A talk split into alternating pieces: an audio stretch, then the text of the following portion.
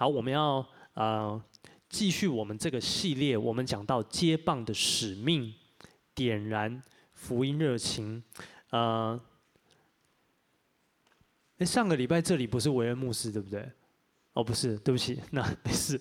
我本来想问大家，有有多少人有听上礼拜维恩牧师的讲道？好，如果你好奇的话，你可以去听上个礼拜成人欢庆，我们是维恩牧师的信息。OK，哇。他真的是讲得太好了，我听了两次，我在现场听了两次。啊、呃，如果你对于这个系列，你希望有更多的领受，上个礼拜的信息非常非常棒。好，但是今天呢，我们进入到一个新的主题，叫做倍增领受加倍祝福。我们要来看在圣经里面，呃，最有名的两位先知师徒党，OK，也就是以利亚跟以利沙。好，那今天我们要来看这两位师徒党他们的相遇跟最后他们的分开。好啊、因为我们时间的关系，我们没有办法去到很细去看他们整个故事。但是如果你可以的话，我鼓励你可以去查去看这两个人的关系，在他们两个的相遇，在他们的互动里面呢，其实是。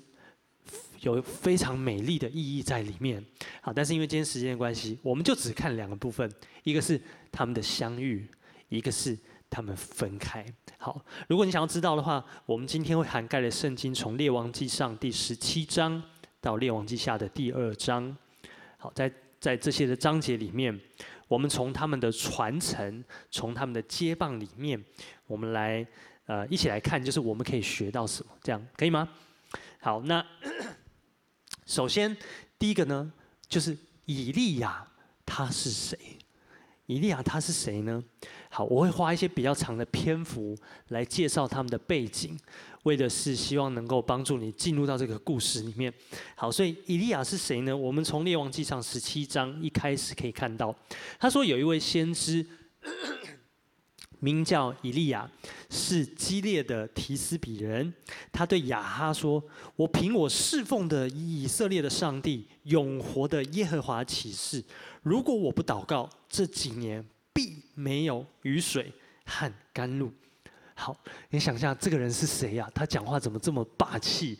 对，如果我不祷告，就绝对不下雨。OK，好，那这里的关键就是在于他这段话是跟谁讲？OK，他是跟一个叫做雅哈的人说的。好，所以这个雅哈是谁呢？在当时代历史的背景，以色列的民族这个国家已经分裂成北方的北国跟南方的南国。OK，我们北方就是以色列，南方是犹大。好，如果你有一些圣经的背景历史，你大概了解这个时候他们已经分裂，而这个北方的北国的这个国王。就是这个亚哈，OK，当时代的这个的北国的国王是这一位亚哈。那这个亚哈呢，他敬拜一个假神，叫做巴力，OK，我们可能常听到巴力。他敬拜这个巴力，他不敬拜耶和华。好，所以如果你知道圣经的历史呢，他就是一直在重复循环、循环、巡回的，就是啊、呃，以色列人他们遇到困难，他们就谦卑下来。敬拜耶和华，然后他们就跟神说：“我们绝对不会离开你。”好，但是过了一阵子，他们就离开神了。他们就去敬拜别的神，他们就去发现别的神，他们就去敬拜。然后后来，他们他们人生又遇到重大的困难，所以他们又回到神面前谦卑说：“主，我们绝对不会离开你。”但后来他们又离开了，所以他们就一直在这个循环的里面。所以这个亚哈。这个以色列北国就是这样的状态，OK，他现在就是陷入在一个他敬拜一个假的神，叫做巴力，所以他没有敬拜耶和华。那 所以很有趣，就是说这个巴力是谁呢？这个巴力是什么意思？巴力最主要的意思是暴风雨之神。OK，他是掌控这个暴风雨的神，他们相信他是这样的一个神。好，其实他还有很多的意义，比如说他是闪电，他雷电之神，所以雷神索尔应该要叫做巴力。对，他是这个闪电之神，他也是这个战争之神，他甚至是生殖力之神啊，什么意思呢？生不出来，他们就去拜这个巴力。OK，那还有丰收之神，当他们旱那个就是。旱灾，然后没有丰收的时候，他们就会去敬拜这个。他们相信这个巴力是这样的一个神。那最主要，他们相信他是暴风雨之神。那你知道以利亚的名字是什么意思吗？以利亚的名字的意思是耶和华才是神，而且耶和华是掌管一切的那个真神。好，这是以利亚他的名字本身的意义，就是耶和华是神。所以他这个人存在，他就是要做见证。他这个人存在，就是要跟他的国家宣告，我们应该回转归向我们那一位神耶和华，因为耶和华是神。所以我们刚读这个经文。呃，以利亚他一出场，他就直接挑战巴力。他说：“如果我不祷告，就不会下雨。为什么？因为他们相信，啊、这些拜巴力的人相信巴力是掌管天气，对不对？但是以利亚直接挑战他，他说：如果我不祷告，绝对不会下雨。OK，所以这样给大家一些一点背景，你就知道以利亚他大概是这样子的一个人。那 所以你可以发现，呃，以利亚其实他是一个。呃，在圣经当时，他其实只是一个无名小卒，他只是一个在一个很混乱的时代，但是他愿意站出来回应神的呼召的一个先知。好，他是这样子的一个人。那他行过非常多的神迹，最有名的神迹就是他跟巴力的先知们 PK。OK，就是我们应该大家都知道这个神迹，就是他他跟巴力的先知，他们把这个要献祭的牛切成肉块。然后放在这个祭坛上面，所以他就跟巴力的先知说：“来，我们你跟你的神祷告，我跟我的神祷告，看谁降下火来烧尽这个这个祭物，就是这个肉块，就是边烤肉这样。”他就说：“那我们来，我们来 battle 这件事情。”所以我们大家应该都知道这个故事，当时候。巴力的先知，他们很努力的祷告，很努力的在那边做法，他们甚至开始割自己，用一些很奇怪的方式流血什么的。但是他们拜的这个巴力都没有回应他们，所以那个肉块就是放在那边，没有火降下来，什么事都没有发生。那时候以利亚还在旁边嘲嘲讽说：“怎么了？是不是你们的神睡着了？还是他去休息了？还是你叫他不够大声，他没有听到？还是他听不清楚？还是怎么样？”他就在旁边一直嘲讽他。但是轮到。以利亚的时候，以利亚他这样子祷告，他说：“到了献晚祭的时候，以利亚走到坛前祷告说：‘亚伯拉罕、以撒、以色列的上帝耶和华，求你今天让这些人知道你是以色列的上帝，我是你的仆人，我是按你的命令做这一切事。’他说：‘耶和华，求你应允我，应允我，好让众人知道你是上帝，你要使他们。’回心转地，当他一祷告完的时候，就像这个图片所发生的，烈火从天而降，烧尽在祭坛上面所有的这个肉块，火就这样降了下来。那当时当火降下来之后，周遭所有的人立刻跪下来敬拜耶和华，而且他们宣告耶和华才是神，耶和华是真神。好，这就是我们都非常熟悉、非常有名的一个一个神迹的故事。那你知道这件事发生之后，其实后来有一件很有趣的事，我不知道为什么它要记载在圣经里面。它是一件很小但是很有趣的事，就是当这个降火发生了之后，后来过了一阵子，因为以利亚的祷告，那个地方开始下大雨。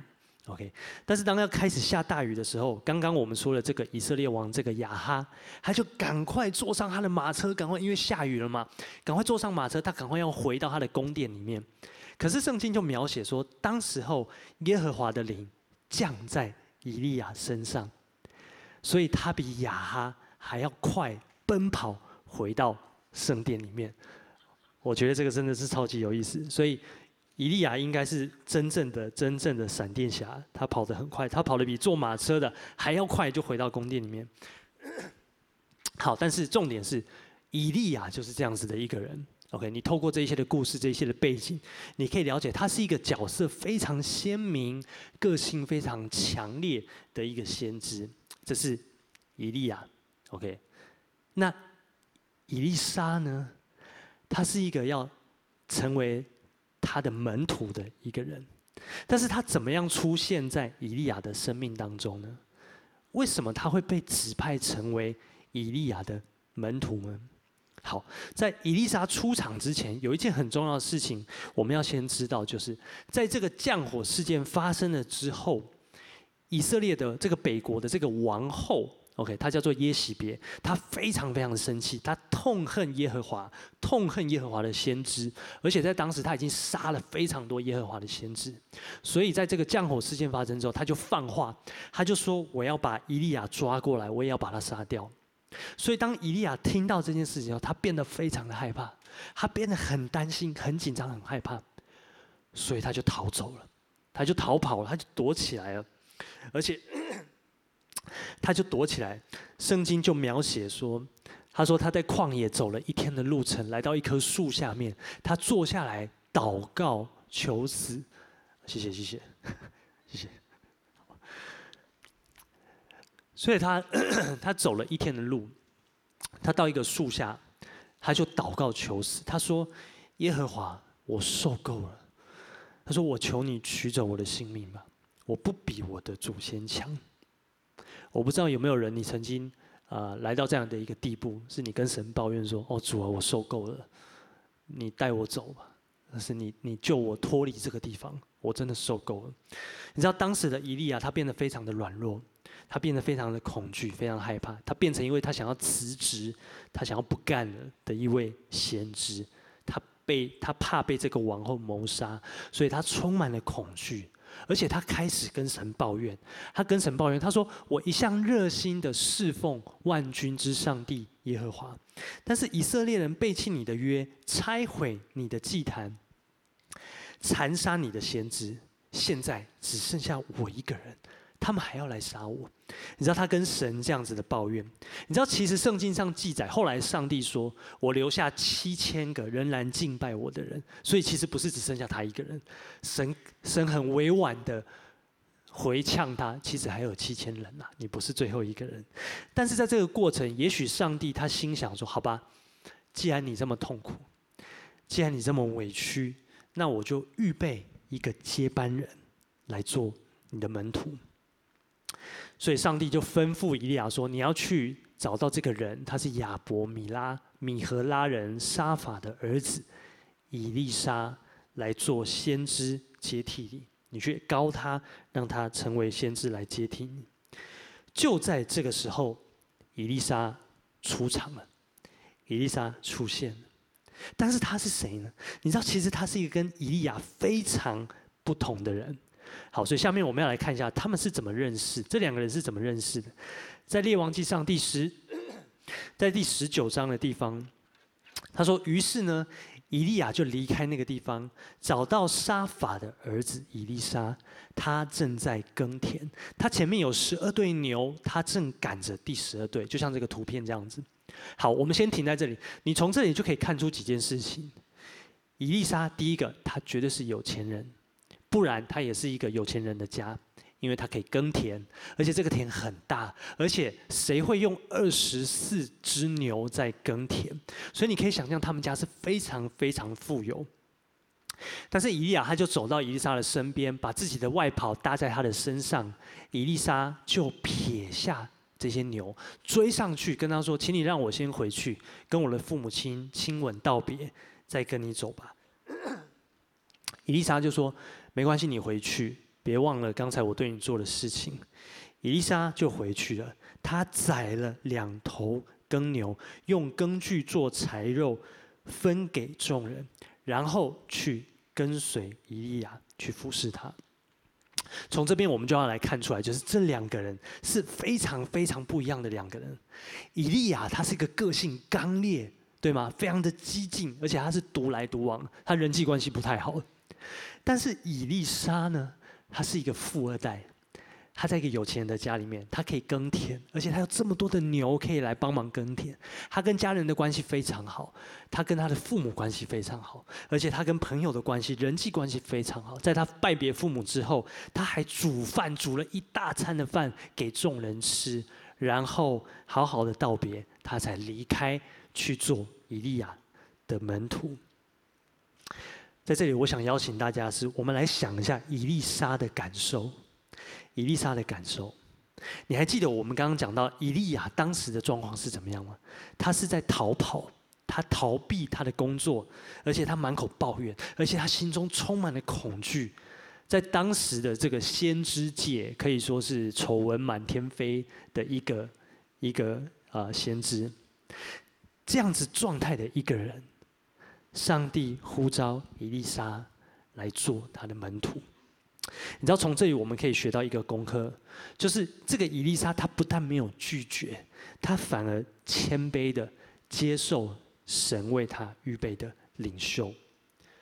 就算其实伊丽莎知道这个伊利亚已经不像过去这样子，这这么厉害，他现在是非常懦弱的。他知道他现在是非常软弱的，但是他没有因为这样就拒绝这个以利亚。相反的，在他里面有一个谦卑，他知道是神为他预备，神为他设立一个适合他，甚至能够来祝福他的一个领袖。他知道神为他预备领袖是为了要祝福他。这是今天第一个，我想跟大家分享。神为我们预备领袖，为了要来祝福我们。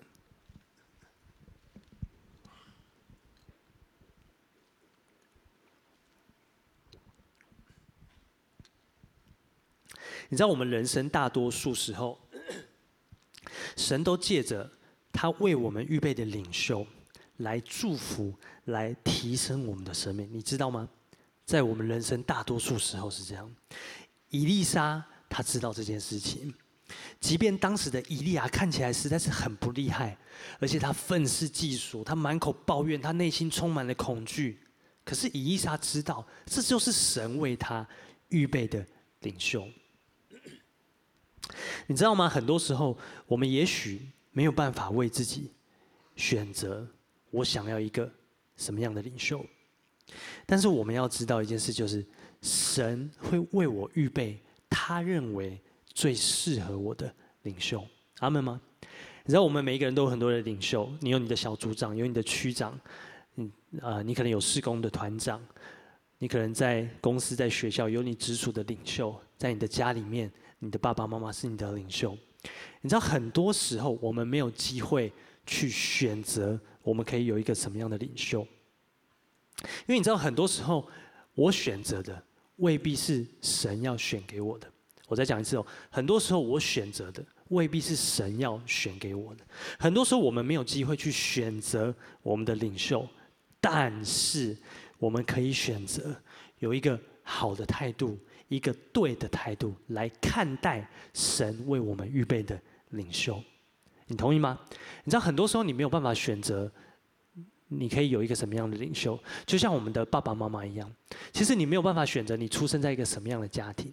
你不是在天上看，看看看，哎，这一对年轻人看起来不错，那我就进去这个妈妈的肚子里，成为他的小孩。你不是这样子，对吗？你出生了之后，你才认识你的父母，你才去跟他们建立关系。你才发现啊，这就是神量给我的父母。很多时候，我们没有办法去选择我们的领袖，但是我们可以选择用一个好的、对的态度来看待神给我们的领袖。你知道，神摆放最适合我们的领袖在我们的生命当中，不代表他是一个完美的人。你同意吗？神摆放最适合我们的领袖在我们生命当中，不代表他就是一个完美的人，而是。我们可以从我们跟他的关系、跟他之间，从他的身上，我们可以学到宝贵的功课。我从小到大到现在，从求学去当兵、出社会工作，我换过超多个领袖，超过十根手指头可以数出来。有一些领袖我真的不是很喜欢，有一些领袖我非常的喜欢，有一些领袖让我很讨厌，有一些领袖让我非常敬佩。但是这每一个领袖，我都从他们身上学到。宝贵的功课。如果你现在很喜欢你的领袖，哇，那真的是恭喜。但是如果你还不太适应的话，我想鼓励你可以跟神祷告说：“主啊，你正在教我什么？你借着这个领袖，你正在教我什么？”我们可以选择对的态度，积极的面对神给我们的领袖。阿门吗？你知道，相反的，对一个领袖来说，很多时候。我们也没有办法自己选择我们要怎么样的门徒，我们要怎么样的跟随者，甚至是我们要有怎么样的一个接班人。有时候我们没有办法选择，对吗？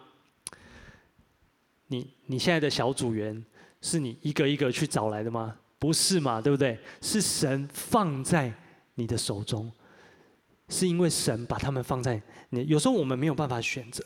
你知道，对以利亚来说也是这样子。因为对以利亚来说，这个以利沙跟他是完全不一样的一个人。他是一个富二代，他的人际关系这么好，他的个性也跟我不一样。对以利亚以利亚来说，他可能会觉得这个人真的有办法做我做的工作吗？他真的可以吗？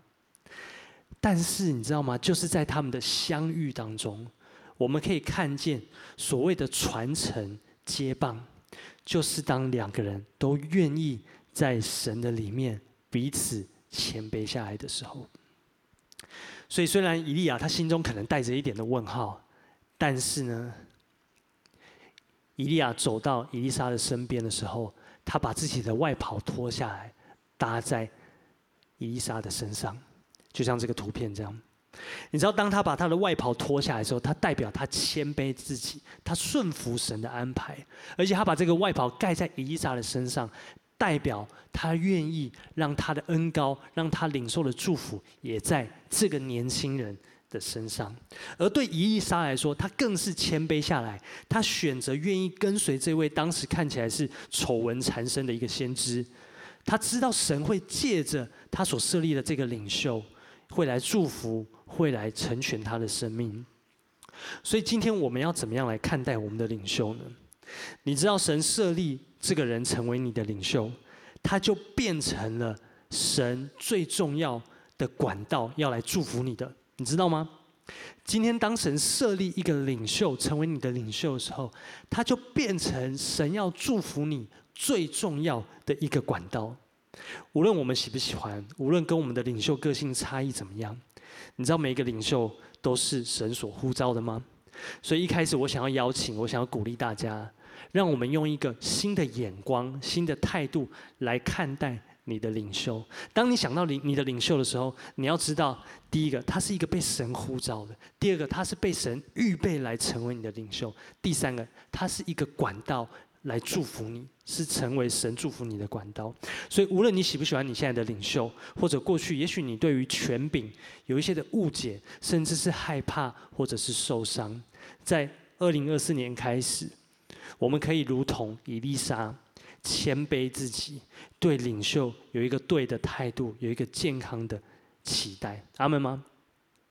于是呢，这个以利沙他就开始跟随这个以利亚。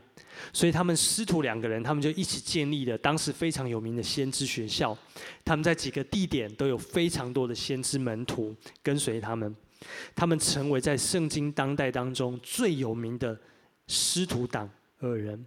这就是他们相遇的故事。好，接接着我们就要跳到最后，也就是他们分开的故事。他们分开的故事。所以在列王记下第二章的地方，他说：“耶和华用旋风接以利亚升天之前，以利亚跟以利沙正在离开基甲的路上。伯特利的众先知出来见以利沙，问他说：‘你知道耶和华今天要接走你的师傅吗？’他说：‘我知道，但是请不要不要再说了。’你知道，对以利沙来讲，他当时心情就是我知道，但是先不要说。”不要再说了。你知道，我们从这段经文我们可以看出两件事。第一件事就是很明显，以利沙知道他的时间不多，他知道他的师傅快要离开了，所以他的内心其实难掩不舍，所以他他也不太想再去谈论这件事情。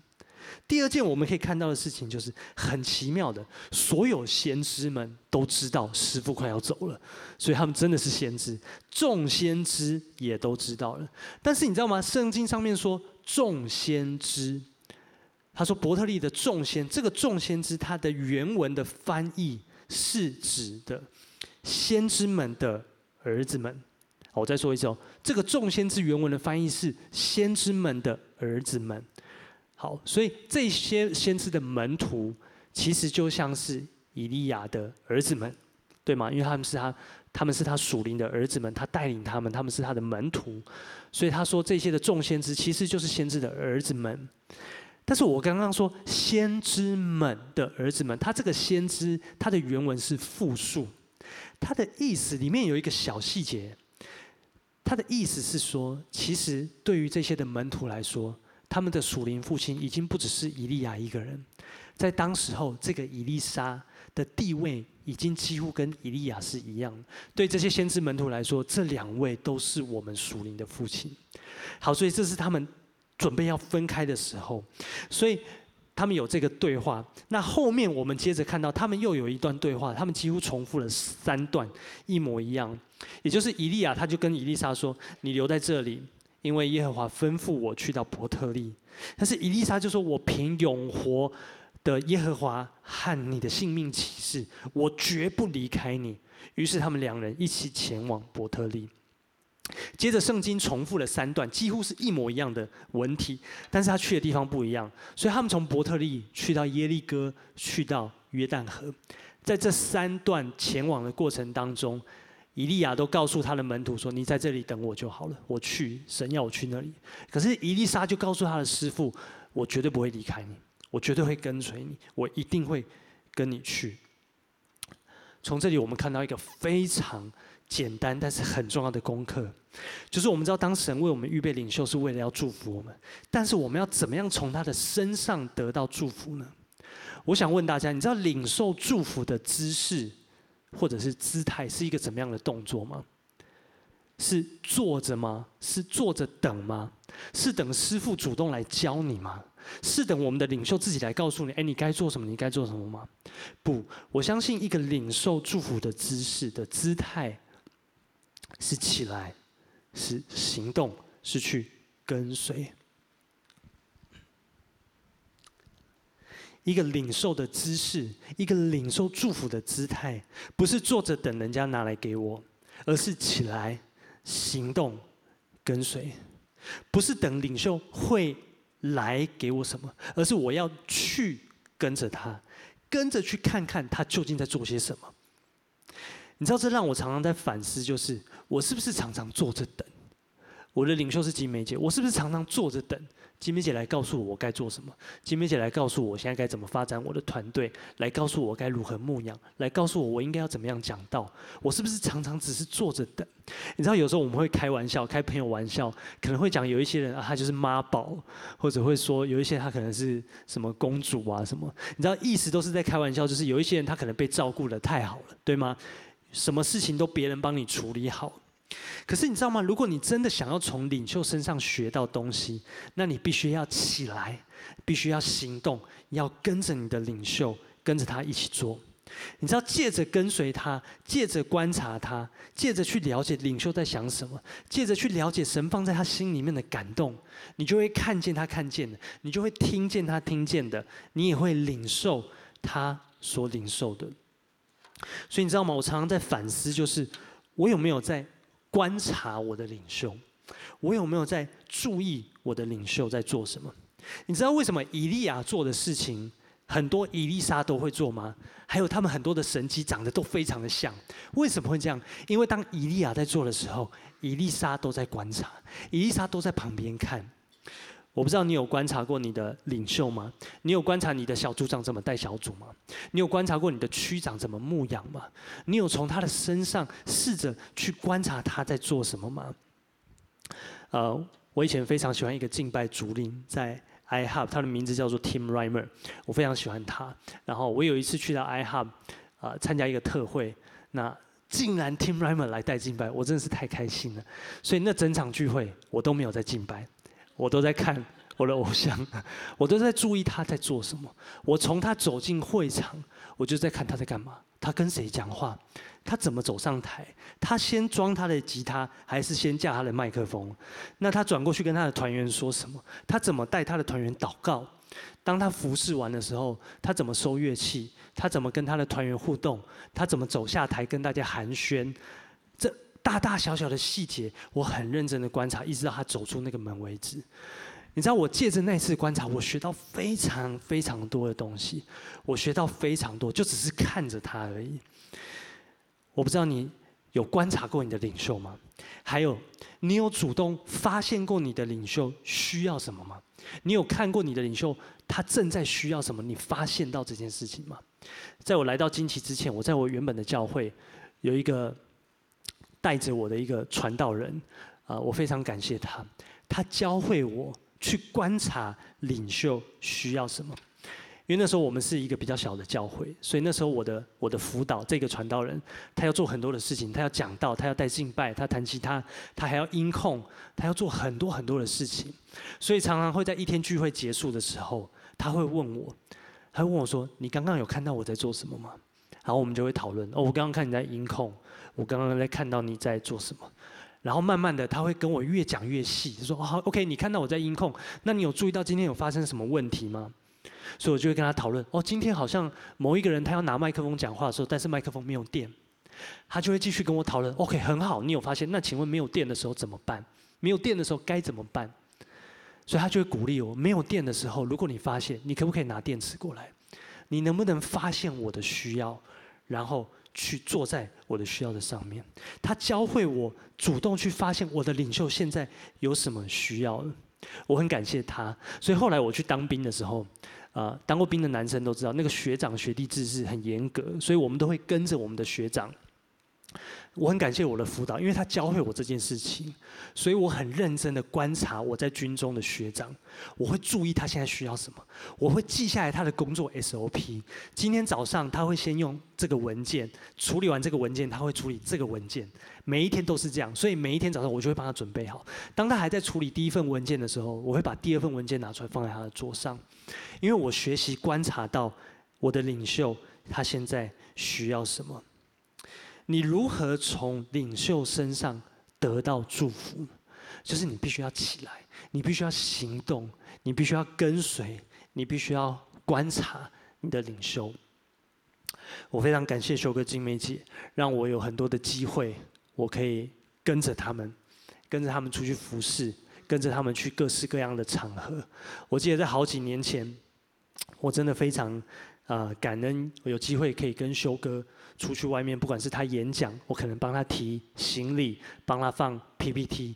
但是在这个过程当中，发生很多很有趣的事情，让我真的认识到神怎么祝福这个领袖，而且这个领袖他是一个怎么样的人，他带他让我的生命变得非常的丰富。你知道我印象很深刻，有一次我跟修哥一起去台北开会。那一次呢，我就是他的助理小弟，我帮他拿东西，帮他寄东寄西，帮他传讯息等等。那这是一个非常重要的国家等级的会议，所有台湾最重要的牧师，呃，台湾国宝等级的那种牧师群聚在一起，他们在讨论国家重要的大事，不管是跟政治有关、跟家庭、跟教会的发展等等。所以很多牧师在桌子上面很严肃的在发表、在讨论的时候。我坐在修哥的后面，我就看修哥一直在看旁边，他就一直看旁边，一直看旁边。我想说，你到底在看什么？你你需要什么？结果在他们那个严肃的讨论当中，终于被修哥找到一个空档，修哥打断大家，就说：“哎，那个那个那个那盘水果是可以吃的吗？”然后他就从座位上站起来，他也没有人拦阻他，你知道，大家继续讨论，他就站起来，他就去拿那盘水果，他就开始吃那个水果。你知道，这就是我们的。这是我们的父亲，这就是我们的、我们的、我们的阿公等级的人物。你知道，还有一次我印象非常深刻，呃，有一次我跟他去新加坡、马来西亚，那这个旅行呢，是台湾有一个非常重要的牧师叫张茂松牧师，他是新店行道会呃现在的呃荣誉主席吗，我不知道他以前是主任牧师。OK，那当时是他邀请修哥。一起有这趟旅旅行，去到新加坡，去到马来西亚去分享。好，所以我们就一起搭飞机。OK，有张茂松牧师，有修哥，还有我跟 Kevin。OK，那你知道我真的非常感谢主，我没有坐在张茂松牧师的旁边。你知道他在干嘛吗？他是一个非常。火热、非常爱主的一位牧师，所以整趟飞机他都在祷告，他都在读圣经，而且他超级大声，他就是会一直祷告：主啊，求你来复兴我们的国家，我们的台湾是属于你的。你知道那个飞机已经飞离台湾了，已经离开台湾的上空。哦，主啊，主啊，你爱台湾，这是你的土地。他们就他就是非常火热、非常热情的为台湾在祷告，整个飞机都可以听到他的声音。我想说，哇，天哪！我如果坐在他旁边，我不能做任何想做的事情。但是你知道吗？他坐在我前面的前面，我跟张茂松牧师的中间是修哥。修哥坐，你知道修哥在干嘛吗？他整场整整趟飞机都在睡觉，而且他打呼超级大声。张茂松牧师祷告有多大声，修哥打呼就有多大声。但是这就是我们的牧师。你知道他，你知道这些的旅行，这些有机会跟随他，真的对我来说是生命非常宝贵的机会，可以去跟着领袖。我记得印象很深刻，有一次我跟修哥一，我忘记是飞到哪一个国家，在我们回家之前，回程之前，在机场。我们准备要去登机，在登机之前，他走到一半，他突然停下来，他说：“啊啊啊啊，糟糕！怎么了？怎么了？修哥怎么了？”他说：“啊，不行不行，要买礼物给金梅。”他说：“他说要带一个纪念品给金梅姐。”他忘记这件事，所以他就掉头。你知道我们飞机很赶，已经来，他马上掉头，马上找到一间化妆品公司，他就在那边逛逛逛。他逛到一半，因为我跟 K 啊，那时候应该只是我跟 Kevin 也的，我跟 Kevin 站在外面想说。那那我们现在，你知道他逛到一半，他走出来说：“啊，你们两个不用去买吗？你们没有老婆吗？”我没有记错的话，他甚至掏钱出来要叫我们去。但是我们刚好没有很修哥，我们自己来，我们自己来。可是他教会我一件事情，就是你去外面服侍的时候，不要忘记你的家人，不要忘记在家里为你祷告，不要忘记在家里为你支持你的人。你知道这这一些有机会跟随。领袖的过程当中，我学到非常非常的多。所以你如何从领袖身上得到祝福呢？就是起来行走，而且跟随他。也许我们当中有有些人，你现在觉得我没有一个领袖能够让我跟随啊，甚至有些人可能会觉得说，我的领袖没有在牧养我啊。我不知道你有没有听过有人有人这样说，我的领袖没有在牧养我。今天我想鼓励你。你可以主动起来被牧养吗？你可以主动起来被牧养，你可以主动谦卑的来到你的领袖面前，跟他说：“嘿，我希望你可以牧养我，我希望你对我的生命说话，我愿意学习，我愿意聆听，我会愿意顺服，我会委身在跟你的这个关系里面，我愿意起来行走，跟随你。你可以做到这样子吗？因为生命的成长就在那些的行动。”就在那些的跟随的里面，故事来到最后，在以利亚他要被神接走之前，也就是我们最熟悉的故事，他们师徒两人在散步，然后当他们跨过约旦河之后，以利亚他就对伊丽莎说：“他说，在我被接走之前，你要我为你做什么吗？”伊丽莎说：“请将你的灵加倍的给我。”我们要先停在这。他说：“请把你的灵加倍的给我。”为什么以利沙这样子求他的师傅？他是为他自己吗？他是为了什么？他要这样子祷告。最后一点，我想跟大家分享，你知道，使我们能够倍增，是因为我们按着神的心意去寻求。当我们按着神的心意去寻求、去祷告的时候，将会使我们经历到倍增的恩膏。你知道，有时候我们祷告，我们是按着我们自己的需要而已，还是我们是要求神的心意实现在我的身上？你知道这两个是非常不一样的吗？我们是只是按着自己的需要去祷告，还是我们求主你的心意成全实现在我的身上？你知道，有太多的人，他们为着自己的需要祷告。是没有错，我们绝对可以把我们的需要带到神的面前，神他也乐意垂听，他乐意回应我们的祷告。但是今天我在讲的是，你知道吗？神同时他在寻找有哪一个人，有哪一个人知道我心里在想什么，然后他祷告我心里想的那件事情，成就在这个世界上，实现在地上。约翰一书说，如果我们按着上帝的旨意祈求，他就必。垂听我们的祷告，我们的祈求，如果是按着神的心意，按着神对我们个人、对我们的关系、对我们的民族、我们的国家或者这个世界的旨意来祷告，那么神就必定要垂听。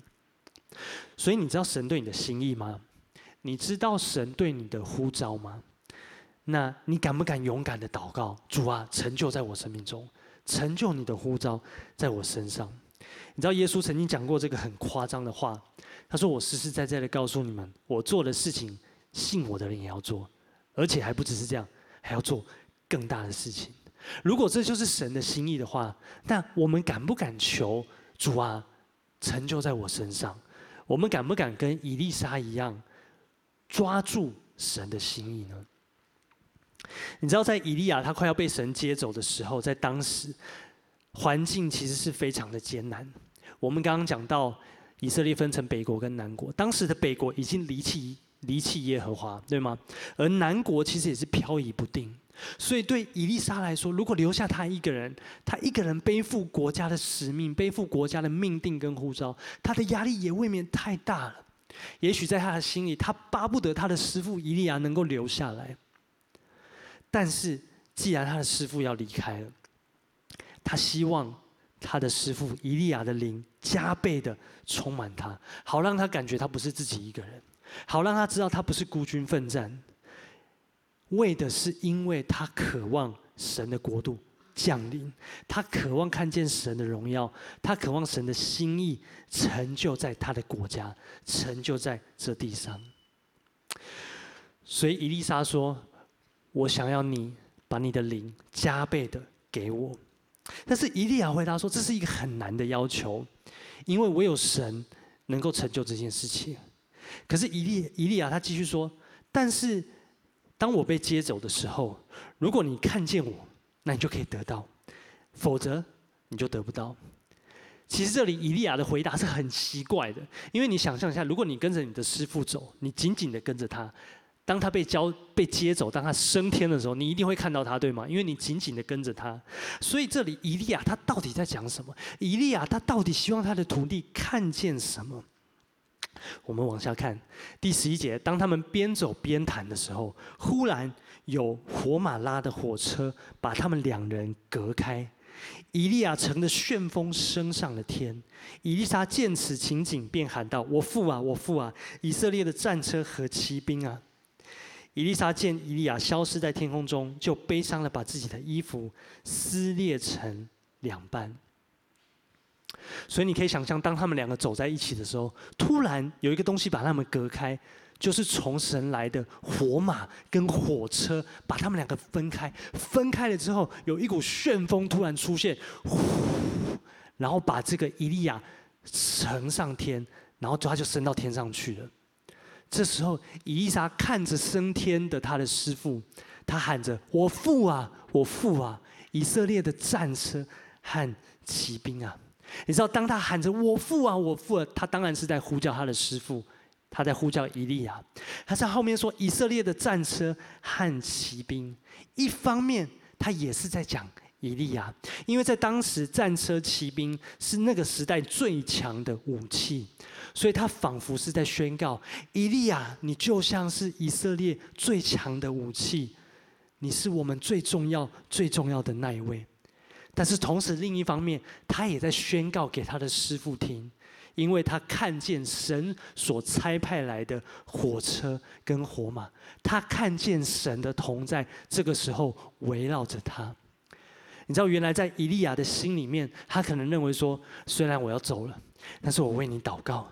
让你能够看见神亲自跟你同在，因为当神亲自与你同在的时候，那才是最强的战车、最强的骑兵。所以，当以利沙呼喊“我父啊，我父啊”，以色列的战车、骑兵的时候，他仿佛是在告诉他的师傅：“师傅，谢谢你。虽然你要走了，虽然我很舍不得你，但是谢谢你差派神的同在与我同在，这才是我真正需要的。”这就是最后他们分开的故事。我们刚一开始有讲到以利亚的名字的意思，对不对？以利亚的名字其实是亚维，is my God，就是耶和华亚威是我的神的意思。那你知道以利沙是什么意思吗？以利沙的意思是 God is my salvation，神是我的拯救。当他的师傅离开他，当他觉得他一个人要面对这个时代的时候，他的名字告诉他说。神会拯救他，神是他的拯救。所以，当他祷告，他渴望得到以利斯、以利亚加倍的灵的时候，其实他不只是希望他的师傅留下他的恩膏，这更意味着他需要神的同在，因为神是他的拯救。阿门吗？所以今天借着他们两个的故事，我们可以学到，神为我们预备领袖是为了要祝福我们。而且当我们要来领受祝福的时候，我们的姿态不是坐着等，我们是要站起来，我们要行动，我们需要去跟随。还有当我们祷告的时候，我们不是只求自己的需要，我们必须按着神的心意，神对我们的呼召，神对这世代的心意是什么？我们按着神的心意去祷告、去寻求的时候，我们将会得着这个。倍增的恩膏，我们一起来祷告。耶稣，感谢赞美你，主，谢谢你放下你的真理在我们当中。主，你放下宝贵的真理，让我们能够浸泡在里面，而且让我们能够听听得懂、听得明白，而且能够行出来。耶稣，谢谢你，求你继续的把这些真理放在我们的心里面，也继续来对我们的生命来说话。我今天在预备的时候，特别想为我们当中一些人来祷告。首先，我想带大家来祷告，就是如果你愿意的话，来寻求神对你的呼召。神对你个人的呼召是什么？对你人生的呼召是什么？神对你的心意是什么？你愿不愿意谦卑的来寻求，而且谦卑的对神说：“主是的，我愿意，愿你的旨意成就在我的身上。”所以，如果你愿意的话，我邀请你张开你的手，你可以为自己来祷告。你可以说：“主是的，求你再一次向我显明你对我那神圣的呼召，你对我那人生的呼召。你希望我做什么？你希望我去到哪里？你希望我跟随什么？主，你不要对我隐藏，你来向我显明。也许我们当中有一些人，神呼召你去跟一个人和好。”也许我们当中有些人，神呼召你起来成为牧羊羊群的人；也许我们当中有些人呼神呼召你起来做更伟大的事情，有更繁重的责任。但是如果你听到这样子的呼召，我要鼓励你跟神说：“主，我愿意。”你知道，我愿意不是代表我做得到，我愿意是代表我里面有一个谦卑，就像伊利亚跟伊丽莎，当他们被指派成为对方的师傅，成为对方的门徒的时候，他们里面有一个谦卑，是说主是的，我愿意，我愿意，我愿意，我不一定做得到，但是主，我愿意。所以，如果你愿意的话，如果是你的话，我邀请你张开你的手，可以为自己来祷告，你说主是的。求你来向我显明你对我的呼召，你对我的心意。主，我要说，我愿意，而且我要来回应你。谢谢你，耶稣，哈利路亚，哈利路亚。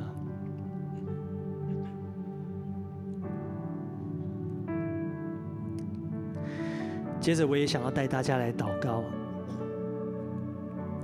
就是在我们当中每一个人，我们都有领袖。我们每一个人都有领袖，我们有各式各样，也许在教会不在教会的领袖。你知道，在以利亚、伊丽莎的故事，当以利亚他被接升天之后，他的外袍掉了下来，伊丽莎他去捡起这个外袍，继续的披在他的身上。你知道有多少人他愿意在他已经成名之后，他已经出师了之后，他仍然穿着他师傅的外袍？他仍然让人们称呼他是伊利亚的门徒，然后在这个当中有一个非常大的谦卑跟非常大的尊荣，所以我想邀请大家，我们来祷告，是你现在想着在你生命当中的那些领袖，为着这些领袖向神献上感谢，谢谢神把这些领袖放在你的生命当中，来祝福你的生命，来成全我们的生命，来祝福我们。所以如果你愿意的话，我邀请你张开你的手。来向神献上感谢，为着这一切的领袖，为着这些领袖所带给你的祝福，为着这些领袖所穿在你身上的恩高的外袍，向神献上极大的感谢，也把这些领袖交在神的手中，来为他们祷告，来祝福他们。愿神继续的坚固这些领袖的信心，继续来祝福这一些的领袖。哈利路亚，主，我们谢谢你，我们谢谢你。哈利路亚，谢谢主。